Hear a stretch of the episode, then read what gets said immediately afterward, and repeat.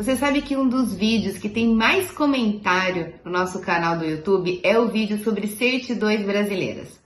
E é um vídeo realmente bastante esclarecedor, porque inclusive para os nossos clientes que escolhem o pacote básico, porque a gente tem dois tipos de pacote, pacote premium, que a gente que, que a nossa equipe administrativa é que pede todas as certidões brasileiras necessárias ao processo para que o cliente tenha o menor trabalho possível. E também a gente tem o pacote básico, aonde o próprio cliente é que vai buscar essas certidões no Brasil nos cartórios. É, e quando o cliente escolhe o pacote básico, a gente já manda esse vídeo, porque a gente precisa que as certidões sempre estejam no formato certo. Então, se você ainda não viu esse vídeo das certidões brasileiras, assista, porque ele é muito bom. E daí, hoje o vídeo é sobre o comentário do Ferraza que ele primeiro parabenizou pelo vídeo, muito obrigada, e daí ele fez duas perguntas. E eu vou responder essas perguntas em dois vídeos. Então, já fique atento aí, clica no sininho, se inscreve no canal para ficar ligado e receber a notificação do próximo vídeo. Bom, a primeira pergunta dele é sobre a certidão de, na, na verdade, ele é, ele é português, ele adquiriu nacionalidade acredito que por atribuição, mas ele não diz exatamente isso. É... E ele fala que o casamento também já está transcrito e para o processo da esposa dele, se a certidão de nascimento da esposa dele precisa ser na, é, em cópia reprográfica. Então, presta atenção.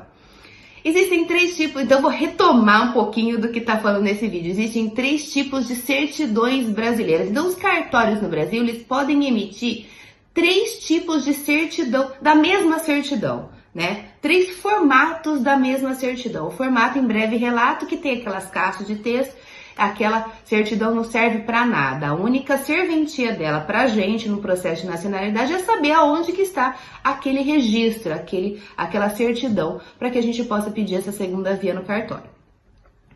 As duas certidões que são válidas no processo, dois tipos de certidões que são válidas no processo de nacionalidade, a certidão em inteiro teor digitada, que é aquela que tem um texto corrido, aonde o escrevente pega lá o livro de registro, escreve tudo que está escrito lá no livro e passa em texto, então, um texto corrido.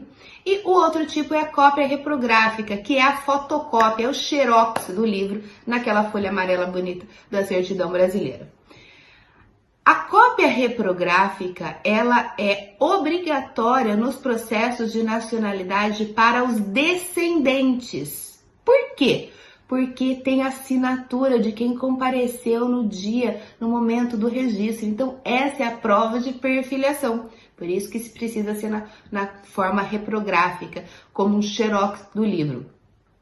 Já para todos os outros processos, ou seja, para processo de nacionalidade pelo casamento, para processo de transcrição de casamento, para transcrição de óbito, basta que a certidão seja em inteiro teor digitada, tá? Então, é, é muito mais fácil, porque tem certidões mais antigas que é, precisa, que, que, tem aquela letra manuscrita que é, fica um pouco mais difícil de ler, então a inteiro teor ela também serve como ajudar a ler uma certidão reprográfica. Então, quando você pega uma certidão lá do descendente do português que tá ruim de ler, já pede também uma inteiro teor digitada para facilitar a leitura, para que quando o processo for para conservatório, estiver na mão da oficial, do, do, conservador, eles tenham mais facilidade de entender o que está escrito na certidão reprográfica. Mais importante, é a certidão inteiro teor, para os casos dos descendentes, ela, ela nunca sobrepõe a necessidade de uma reprográfica. Então a reprográfica ela é obrigatória. Mas se ela tiver muito ruim de ler, daí você também pede a inteiro teor para dar uma ajudada, tá bem? Bom, Fique ligado que no próximo vídeo eu vou falar sobre averbamentos ou averbações. Fique ligado e até o próximo vídeo. Tchau!